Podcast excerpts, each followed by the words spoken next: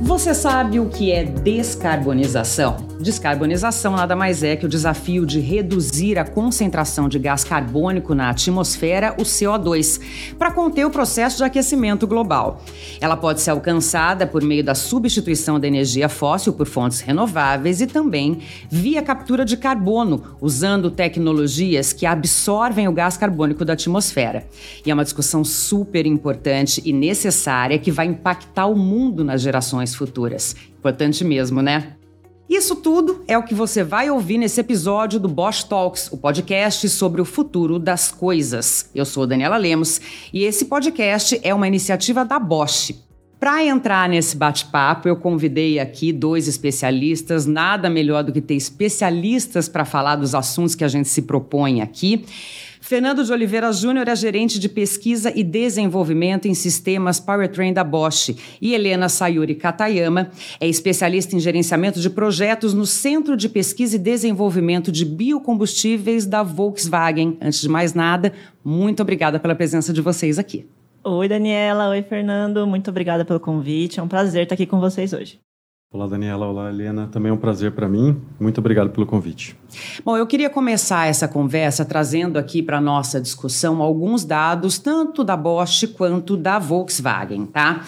A Bosch, como vocês já sabem, a gente falou disso no episódio anterior. Se você não ouviu, vai lá para conferir, é carbono neutro desde 2020. Além disso, é ao lado da Volkswagen uma das empresas responsáveis por posicionar o Brasil entre os países com baixo índice de emissões de CO2, usando tecnologia flex fuel, permitindo a expansão da matriz renovável de biocombustíveis, no caso, o etanol. E vale lembrar aqui também que foi a Bosch que trouxe o conceito dessa tecnologia flex fuel para o mundo, isso lá em 19 1994. Agora, o nosso país caminha para ser um dos protagonistas na definição de metas para descarbonização na mobilidade, considerando não só a evolução tecnológica através de motores mais eficientes, mas também a pegada de carbono da energia usada para mover o veículo, conceito que a gente chama de poço às rodas. Fernando, eu já falei demais, vem aqui para essa conversa, contribuir com ela, começa definindo para mim o que é mobilidade. Olha, Daniela, a mobilidade pode ser definida como a necessidade vital da humanidade locomover bens e pessoas em todos os espaços que ocupa. Ela só pode ser considerada sustentável quando não gera impacto no meio ambiente. Agora, essa discussão, atualmente, é uma discussão que ganha muito corpo. A gente sabe que a sociedade está cada vez mais exigente e atenta em relação aos assuntos ligados ao meio ambiente. E eu queria então que você falasse um pouquinho qual é a importância da descarbonização num mundo que demanda tanta mobilidade, como aliar essas coisas. Verdade, Daniela. No meu dia a dia com o desenvolvimento de soluções e sistemas powertrain, é, eu vejo que a sustentabilidade tem sido não apenas um valor, né, mas uma bússola estratégica. Inclusive, tem sido utilizada como critério de decisão para novos negócios. Para o setor da mobilidade, juntamente com os aspectos econômicos e sociais, o desenvolvimento sustentável também está pautado nas, na redução das emissões de gases de efeito estufa, principalmente do CO2 ou dióxido de carbono. Não basta reduzir a pegada de carbono, precisamos também iniciar um processo de retirada de carbono da atmosfera, de forma a atenuar ao máximo o efeito estufa que vem contribuindo para o aquecimento global. Helena, agora queria ouvir de você a sua percepção sobre esse tema, né? Porque a descarbonização é um assunto muito importante e é um assunto muito urgente também, né? Não, com certeza. É um, é um fato né, que a temperatura do mundo está subindo e isso tem gerado uma série de reações aí sérias na natureza. Né? Fenômenos nunca vistos antes, né? previsões catastróficas para o futuro. Então, assim, caso a gente não faça nada, tem coisas até que a gente não sabe explicar, não conhecemos, está fora do nosso conhecimento, né? Então, a gente está falando de desastres naturais, com maior frequência, insegurança alimentar, migração de pessoas, enfim. É a nossa vida que está em jogo. Eu prefiro não apostar, né? e é dever de todos, assim, atuar para conter essa situação. Então, assim, tanto a Bosch como a Volkswagen, tantas outras empresas, né, grupos globais, reconhecem essa urgência e estão se posicionando aí com metas bem agressivas para contribuir com a descarbonização. Aí, se estão se posicionando, a gente tem que ficar atento, porque esse posicionamento, claro, significa alguma coisa. Perfeito, viu, Helena? A gente viu aqui no episódio anterior, também vimos no episódio anterior do podcast, a importância de pensar em um mundo mais sustentável e dessa mudança de mentalidade ser de toda a sociedade, senão também não, não tem muito efeito. Fernando, como é que a transição global para uma economia de baixo carbono se relaciona aqui com a nossa economia no Brasil? Legal, Daniela. Essa pergunta é essencial para entendermos que cada país tem um papel singular nessa busca global, principalmente por causa da característica e contribuição de diferentes fontes energéticas é, em cada um deles. O Brasil, por exemplo, gera aproximadamente 2% da energia produzida no mundo, mas é responsável por pouco mais de 1% das emissões de carbono. Isso acontece porque o Brasil é um dos países com maior percentual de fonte de energia primária renovável no mundo, né? são quase 50%. Como, por exemplo, podemos citar a produção de energia elétrica através de usinas hidrelétricas ou o etanol obtido através da cana-de-açúcar ou do milho. É isso aí, Fernando. E só para ter uma noção, né? Mesmo assim, apesar da nossa energia ela ser em grande parte limpa, que nem o Fernando falou, vindo da hidrelétrica, é, alguns relatórios colocam o Brasil atualmente entre os cinco maiores emissores de gases do efeito estufa. Então, a gente está falando de jogar na atmosfera cerca de 2 bilhões de toneladas de CO2 não renováveis por ano. Bilhões, né? Em outras palavras, a gente precisa continuar contribuindo ativamente com a temática em todos os setores, não só na mobilidade. E uma preocupação que é global, né, que é do mundo todo. Tanto que na Conferência das Nações Unidas sobre a Mudança do Clima de 2021, a COP26, o Brasil e outros países presentes se comprometeram a reduzir as emissões de carbono em 50% até 2030 e atingir zero emissões líquidas até 2050. Metas que são, obviamente, muito agressivas e que representam uma descarbonização importante em todos os setores da economia e tornam necessárias estratégias para acelerar essa transição energética. Fernando, metas agressivas, como eu disse, e como é que isso impacta os diferentes setores?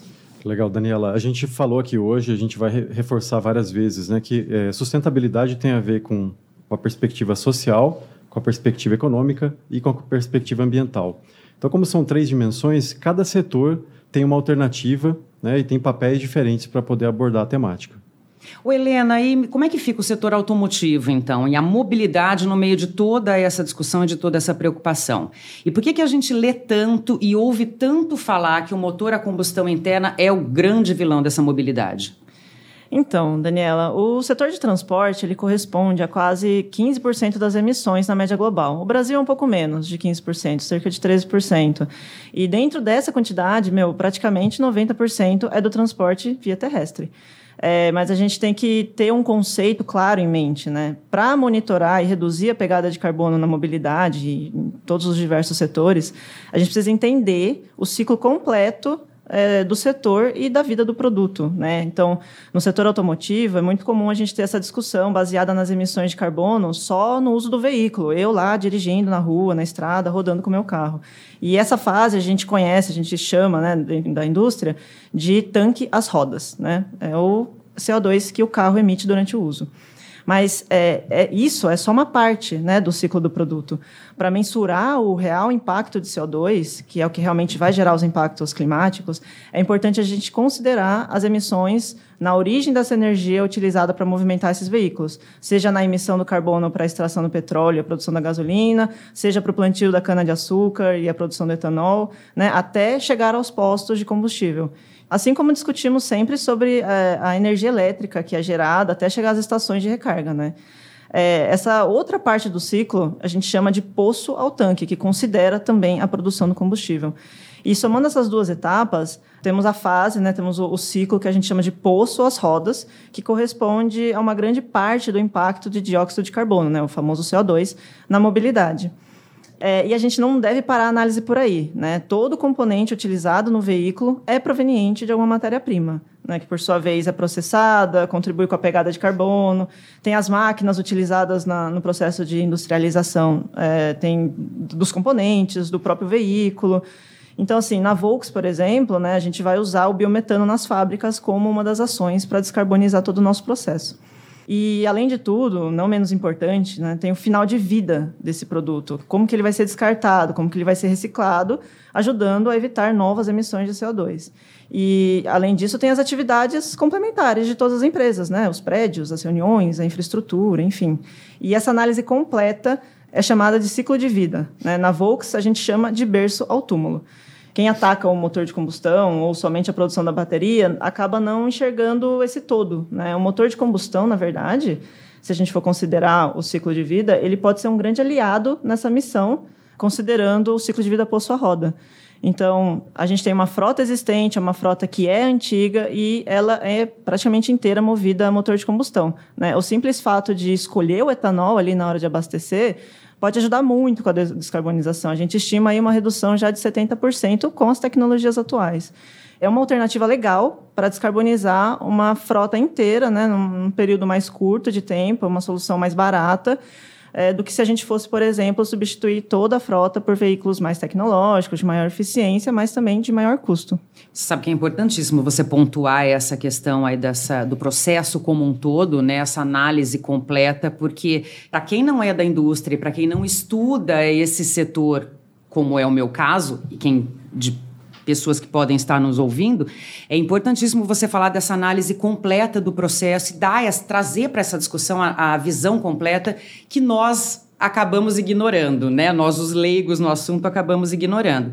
E aí eu vou te fazer então uma outra pergunta para clarear um pouquinho mais essa questão para quem não está no, no, meio entender. Afinal de contas, o que, que, é mais eficiente, então, nesse caso? São os veículos elétricos ou os combustíveis renováveis? A gente consegue elencar? Olha, Daniela, essa pergunta ela aparece em vários fóruns, né? A gente tem visto ela continuamente na mídia. É, na verdade, existem várias rotas tecnológicas. Né? Não existe uma alternativa única, né? não existe uma solução global. Todas elas, elas precisam contar com cada vez mais energia renovável né, no ciclo de vida, como comentou a Helena para a gente. Né, o veículo elétrico, por exemplo, ele tem zero emissões de carbono do tanque às rodas, ou seja, durante a sua utilização.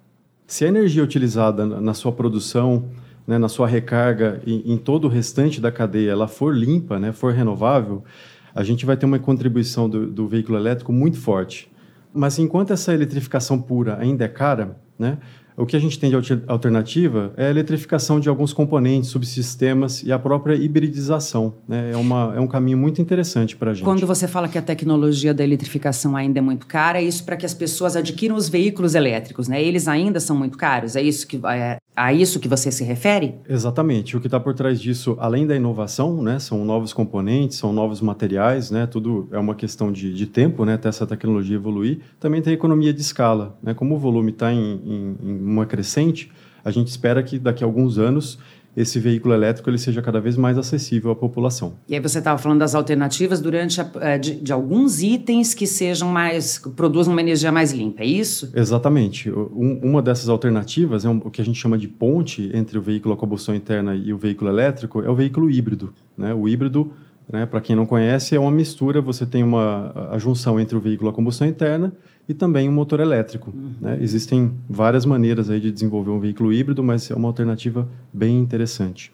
E eu acho que tão importante quanto a temática né, da, da tecnologia do, do veículo é, zero quilômetro, né, como a Helena trouxe para a gente a questão do, do berço ao túmulo, né, do ciclo de vida, é a gente imaginar hoje que são quase 1,5 bilhões de veículos no mundo. Né? E no Brasil são quase 50 milhões de veículos circulantes. Né? O Brasil tem a sexta maior frota do mundo. O que, que isso significa? Significa que é inviável a gente substituir toda essa frota, né? uhum. né? esses 1,5 bilhões, ou mesmo 50 milhões de veículos no Brasil, em menos de duas décadas. Então, por isso que quando a gente fala de, de etanol, de biodiesel, de biometano, de hidrogênio verde, é, esses combustíveis, né, que podem ser combustíveis, eles são uma alternativa essencial para descarbonizar a frota circulante. Uhum. Né? Então, a gente não depende essencialmente de desenvolver, produzir novos veículos para poder ter um papel muito importante na descarbonização da frota que já, já é existente né, nos, nos, nos, vários países. Né? Por isso, em vez de continuarmos queimando combustíveis fósseis e contribuirmos com o aquecimento global, podemos optar por essa transição mais suave com a utilização de, de combustíveis renováveis, fazendo uma transição mais suave para em direção à eletrificação. Desde o lançamento do FlexFuel em 2003, estima-se que o setor da mobilidade no Brasil deixou de emitir centenas de milhões de toneladas de CO2 pode continuar contribuindo ainda mais, né, desde que a gente opte por ele, né, pelo etanol, pelo biocombustível, na hora de abastecer o nosso veículo flex. Boa notícia essa que você traz aqui para a gente. Mas ainda em relação aos veículos elétricos, Fernando, eu queria tirar uma dúvida com você, porque a gente vê muito, muito esse questionamento surgindo por aí. As baterias elétricas, elas são de fato maléficas ao meio ambiente? Como é que funciona essa questão? Legal, Daniela. Bom, a Helena comentou um pouquinho, né? Todo componente do veículo, né, todo processo produtivo, ele tem uma pegada de carbono. Não é diferente com a bateria. Né? Hoje, com a tecnologia disponível para o desenvolvimento e produção de novas baterias, é, a gente tem a utilização de metais nobres em sua composição. A maioria deles é, são obtidos pelo setor da mineração. Né? Além da busca pela substituição desses materiais por outros de igual ou maior eficiência, existe também uma grande preocupação com a reciclagem e reutilização da, dessas baterias e dos seus materiais. Por exemplo, o projeto dessas baterias vem cada vez mais tendo um foco é, em facilitar a sua desmontagem, né? não somente pensando na sua utilização, mas pensando lá na frente, no final de vida do veículo, da bateria, como que a gente é, habilita, como que a gente permite uma desmontagem mais fácil, mais adequada para que esses materiais sejam separados e reutilizados. Isso tem sido chamado de ecodesign, né, ou projeto ecológico. E, e, paralelamente a isso, né, uma, das, uma outra preocupação com relação aos materiais né, é, provenientes dos metais nobres é o impacto hídrico. Né? A gente tem um uso ainda muito grande de água doce na produção é, desses materiais da bateria. Então, é, um, é uma preocupação da, de toda a indústria. Né?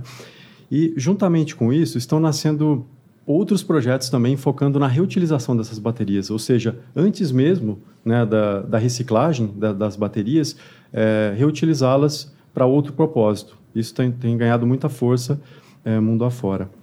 Bom, em resumo, quando a gente olha para o ciclo todo né, da vida do veículo elétrico, a bateria sim ainda representa uma grande pegada né, de carbono, mesmo que ela seja carregada com fontes é, é, carregada e produzida com fontes limpas e renováveis.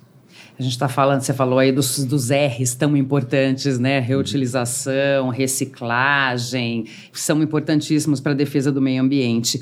Você citou também na nossa conversa, Fernando, o hidrogênio verde como uma energia renovável, né? Eu queria que você contasse um pouquinho o que a Bosch no Brasil está desenvolvendo para a mobilidade sustentável, referente aí ao H2 verde. E depois, Helena, queria que você comentasse a Volks, o que está fazendo nesse sentido. Tá legal. Bom, o, o, hidrogênio verde né, é o nome atribuído ao hidrogênio produzido através de energia renovável. Ele vem sendo considerado como um dos principais atores para a descarbonização mundial, seja na indústria, seja nos transportes. A Bosch, como uma empresa global, deixou claro seu interesse estratégico no tema, além de já possuir muitas tecnologias é, para atuar no ciclo de vida do hidrogênio verde. Como o Brasil tem um grande potencial em ser um dos maiores produtores de hidrogênio verde do mundo, né, principalmente aquilo que a gente já falou, né, que é a abundância de energias renováveis, estamos, no momento, desenvolvendo competências locais, monitorando a evolução do mercado e, principalmente, formando parcerias com empresas e universidades na região.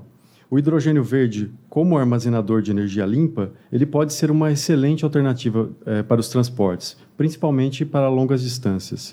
Mas vale lembrar que, se por um lado ele se apresenta como uma alternativa promissora para a substituição de fontes fósseis, por outro, o hidrogênio nos traz grandes desafios. O hidrogênio é o elemento conhecido de menor massa atômica. Ele é 14 vezes mais leve que o ar. E quando em contato com esse ar, ele tem uma facilidade muito grande de ignição. Em outras palavras, seu uso na mobilidade demanda novos padrões de segurança em toda a sua cadeia. Bom, só traduzindo então, essa ignição mais fácil significa de repente explosões ou incêndios, é isso que ainda precisa se desenvolver uma segurança a respeito. Exatamente, seja no seu transporte, seja no seu armazenamento, né, no abastecimento e no, no próprio uso dentro do veículo. Helena, e na Volkswagen, conta pra gente. Então, Daniela, na Volkswagen atualmente a gente não tem confirmado na estratégia o uso de hidrogênio verde para veículos de passeio. Mas, assim, o grupo já considera esse combustível como uma alternativa para o transporte de cargas, né? Como o Fernando falou. É, a gente tem, inclusive, uma marca do grupo, né? Trabalhando num projeto para a construção de uma planta de hidrogênio verde para a produção de combustível sintético, que é o que a gente chama de e-fuel. É, mas sim, é uma rota é, tecnológica muito interessante, né? Todas as rotas tecnológicas que a gente está estudando vão ter seus benefícios, seus desafios. É, e na Volks a gente criou o Centro de Pesquisa e Desenvolvimento em Biocombustíveis, que é onde eu estou trabalhando agora, né?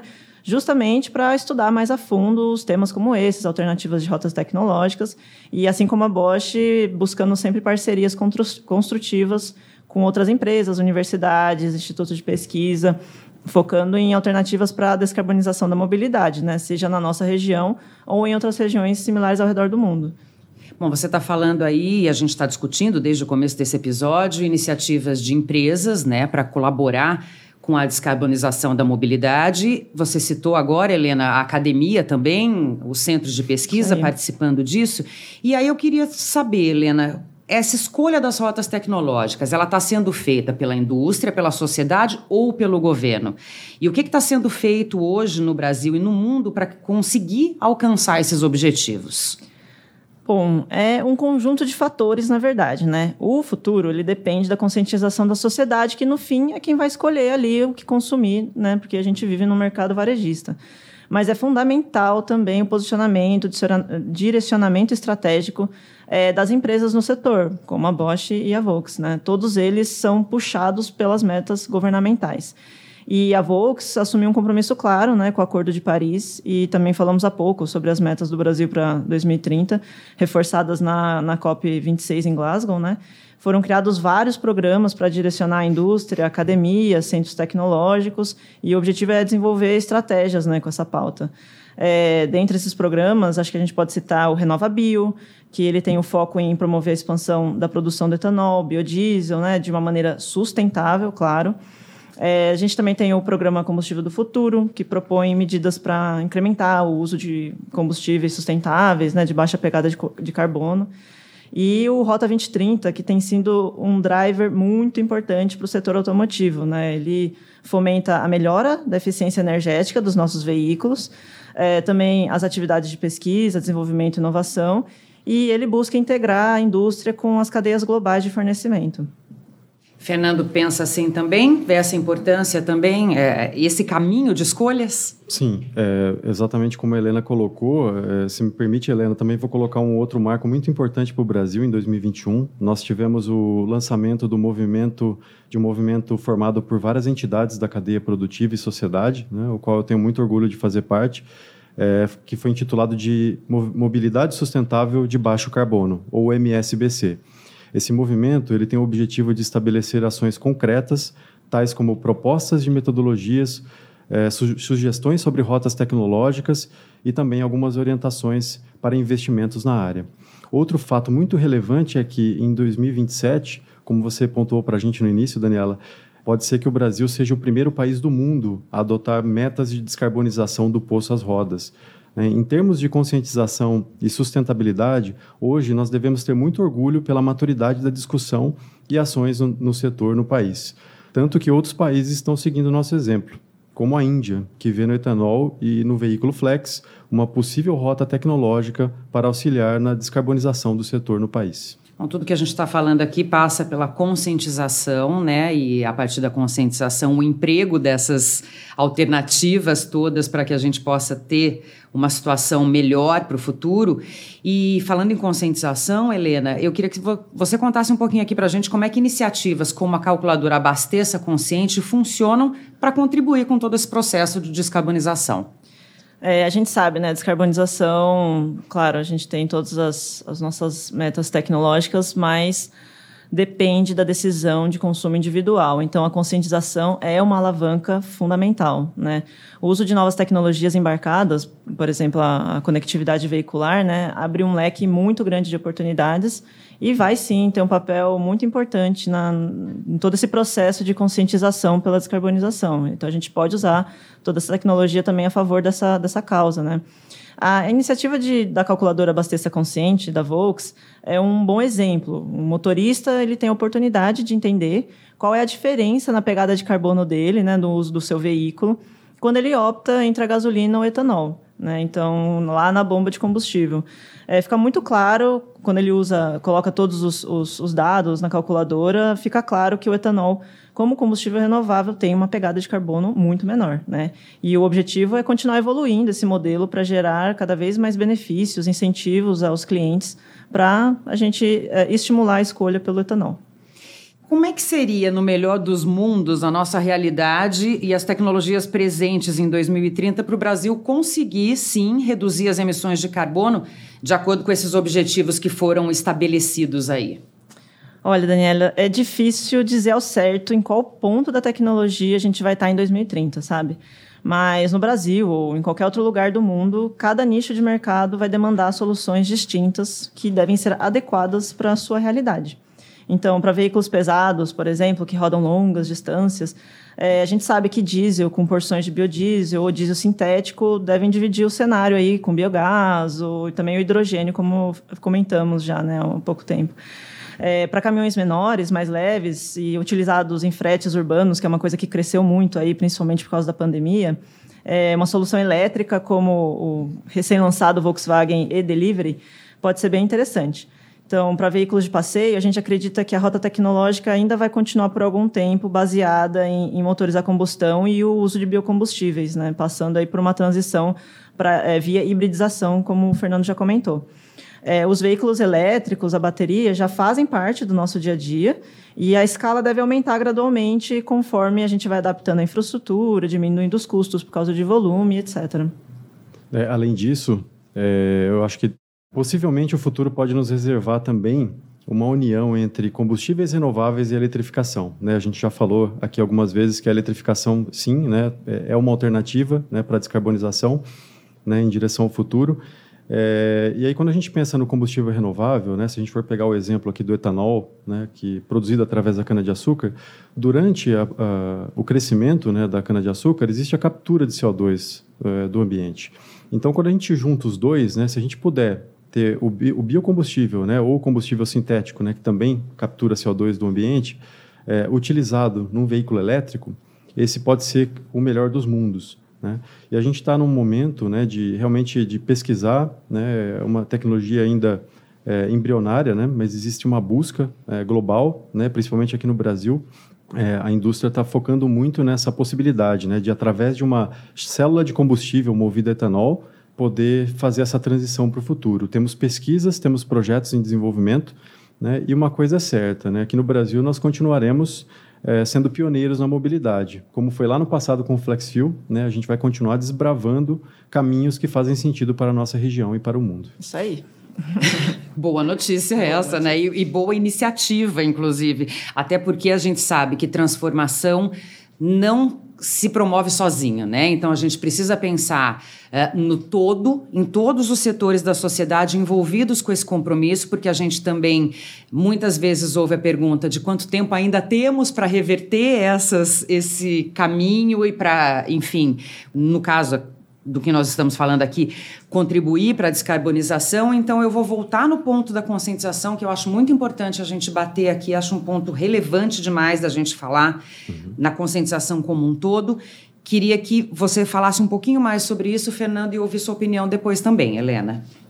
Daniela, a conscientização é fundamental, seja nas iniciativas governamentais, seja na estratégia da indústria, mas principalmente para nós como cidadãos e usuários da mobilidade. Eu posso citar aqui o Programa Brasileiro de Etiquetagem, né, coordenado pelo Imetro. Ele fornece para a gente hoje informações sobre o desempenho de produtos, tal como a sua eficiência energética, de forma a ajudar a gente no ato da compra, né, a suportar decisões mais conscientes. Ele também é válido para a mobilidade aqui no Brasil. Né? Existe uma variante veicular, denominada de PBEV. Ela foi lançada em 2008, né? pouca gente sabe ou conhece em detalhes, mas ela permite que a gente opte por veículos mais eficientes, ou seja, com menor consumo energético por quilômetro, por consequência, um menor combustível para aquela classificação do veículo. Eu acredito que, além de ter que fazer escolhas mais sustentáveis, o consumidor brasileiro precisa se preparar para uma realidade onde o mercado de carbono impactará cada vez mais o consumo de energia e bens com uma maior é, pegada de CO2, né, tornando-os mais caros. Isso é algo que já acontece em outros mercados, como por exemplo na Europa. É isso aí. E assim, já falei, mas eu reforço, né? A, A, indústria tem o seu papel, suas metas, o governo tem o seu papel, mas a sustentabilidade como um todo, né, incluindo a proteção climática, também depende das contribuições individuais. No fim das contas, é a gente que escolhe. É, além das opções de compra, né, a gente precisa ressaltar os hábitos e as opções dos usuários. Então, não basta só escolher conscientemente, a gente tem que usar os nossos recursos também de maneira consciente.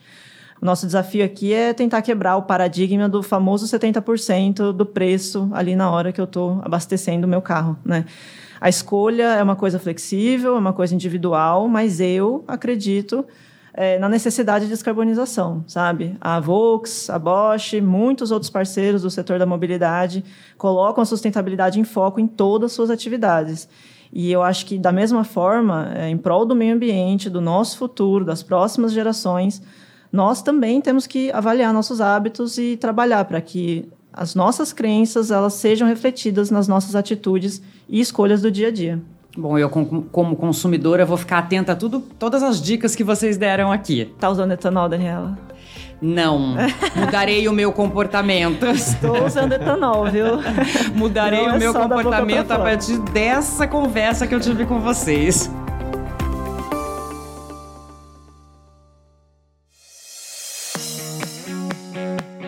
Gente, tem uma novidade hoje aqui no podcast. A gente está lançando um quadro para ter a sua participação nessas discussões com a gente, o quadro A Bosch Responde. E a primeira mensagem que a gente vai ler aqui é do ouvinte Valdo Vasconcelos de Calcaia, no Ceará. Ele pergunta, e aí, Fernando, vou pedir para você responder para o Valdo, o que a Bosch Brasil tem em desenvolvimento para a mobilidade sustentável referente ao hidrogênio verde? Olha, Valdo, muito obrigado pela pergunta. Né? Com certeza, como a gente comentou agora há pouco, o hidrogênio verde é sim né, uma rota tecnológica para a mobilidade. Na Bosch, a gente está desenvolvendo muita coisa né, com relação ao hidrogênio verde no mundo, né, inclusive na mobilidade. Aqui no Brasil, até devido aí à infraestrutura né, e todo essa, o desenvolvimento né, de longo prazo que a gente imagina para a temática, né, porque o hidrogênio hoje ainda não é um, um combustível né, disponível é, nos postos. A gente está monitorando muito o mercado, é, desenvolvendo parcerias, é, desenvolvendo conhecimento específico aqui na região. Né, e a gente acredita sim que essa vai ser uma rota tecnológica para o futuro do, do Brasil. Tá? Mas é importante é, reforçar, né? essa é uma das rotas. A gente enxerga que a, a neutralidade tecnológica para a mobilidade é fundamental para que a gente realmente chegue a uma mobilidade de baixo carbono né, ou de carbono neutro no futuro próximo. E na Bosch a gente costuma dizer que dirigir por aí sem consumir energia permanecerá no reino da fantasia, mas dirigir por aí sem emitir CO2 está dentro do reino das possibilidades. E tomara que essa possibilidade chegue logo, né? E se você também quiser participar do programa aqui com a gente, envia suas perguntas para o Facebook, para o LinkedIn e para o YouTube da Bosch. Participa com a gente desses debates usando a hashtag Bosch Talks. A gente quer muito ouvir, responder e compartilhar suas dúvidas e opiniões. Fernando e Helena, muito obrigada pela presença de vocês aqui, de terem disponibilizado esse tempo para ajudar a gente nessa discussão tão relevante. Muito obrigada, gente. Foi um prazer. Foi um prazer enorme, Daniela e Helena. Muito obrigado pelo convite. Bom, eu sou Daniela Lemos e esse foi o Bosch Talks, o podcast sobre o futuro das coisas. Eu queria lembrar você que está ouvindo a gente que os nossos episódios são mensais. Então não deixa de seguir, vai lá, ativa as notificações para saber sempre quando tiver um episódio novo. Acompanhe a gente nas redes sociais, vai ser um prazer poder trocar com vocês. Esse podcast é uma iniciativa da Bosch. Acesse bosch.com.br lembrando que o Bosch se escreve com SCH. O podcast Bosch Talks é produzido pela agência Digitale. Acesse digitale.com.br barra podcast. A apresentação desse episódio é de Daniela Lemos, que sou eu, a direção é de Samuel Leite, a produção e o roteiro de Tata Finoto, a edição de Guilherme Silva. Esse é um produto Digitale Content.